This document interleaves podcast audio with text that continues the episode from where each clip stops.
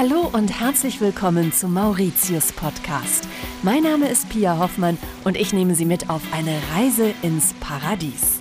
Wegen seiner traumhaften Sandstrände und exotischen Pflanzenwelt gilt Mauritius weltweit als Perle unter den Urlaubsinseln. Doch Mauritius hat viel mehr zu bieten als Palmen, Meer, Sonne und Strand. Die Inselbewohner sind sehr stolz auf ihre Geschichte und Traditionen. Dazu gehört ganz besonders der Zuckeranbau.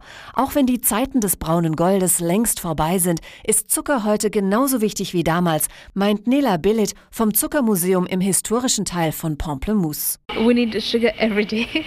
every day in our tea, coffee, uh, from morning till afternoon. Wir brauchen Zucker jeden Tag, für Tee, Kaffee von morgens bis abends. Wir brauchen das einfach aware of it or not, but we need this. Während die Zuckerernte früher ein Knochenjob war, hat die Technik mittlerweile vieles erleichtert. 30 Prozent des Zuckerrohrs wird immer noch von Hand geschlagen. 70 Prozent wird von Maschinen geerntet.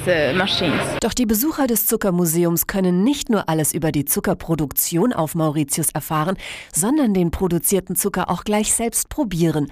Und zwar in traditionellem mauritianischen Rum, so Sharon Otara. Uh, Wir bereiten gerade einen Rumlikör für Sie zu, mit einer Mischung aus verschiedenen Zuckern in Rum. Ein traditioneller Rum aus Molasse mit 40 Alkohol. Ein 40 Alkohol. Einer der wichtigsten Bestandteile der mauritianischen Kultur ist die Segei-Musik. Die entstand vor 300 Jahren unter den Sklaven auf den riesigen Zuckerrohrplantagen, erinnert sich der Musiker Robinson. Sega was a kind of a prayer that the ancestors used to sing. Sega war eine Art Gebet zu Gott, das unsere Vorfahren immer sangen. In der Karibik macht man ja Reggae und das ist nicht spurlos an uns vorbeigegangen, weil wir viele Rastafari auf Mauritius haben.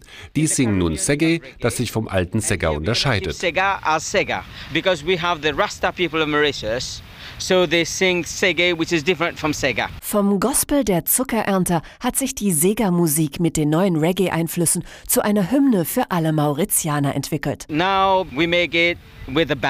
Früher spielte man Sega mit einheimischen Instrumenten. Heute wird Segay von richtigen Bands gespielt. Nun kann jeder mitsingen, tanzen, man spielt es auf Partys, überall. Es ist toll. Wir lieben Sega, wir haben Sega einfach im Blut. So it is very good. We love the Sega because it is in our blood, yes. Und weil die Mauritianer sehr musikalisch sind, feiern sie auch gern Feste. Eines der wichtigsten ist das Mahashivaratri zu Ehren des Hindu-Gottes Shiva.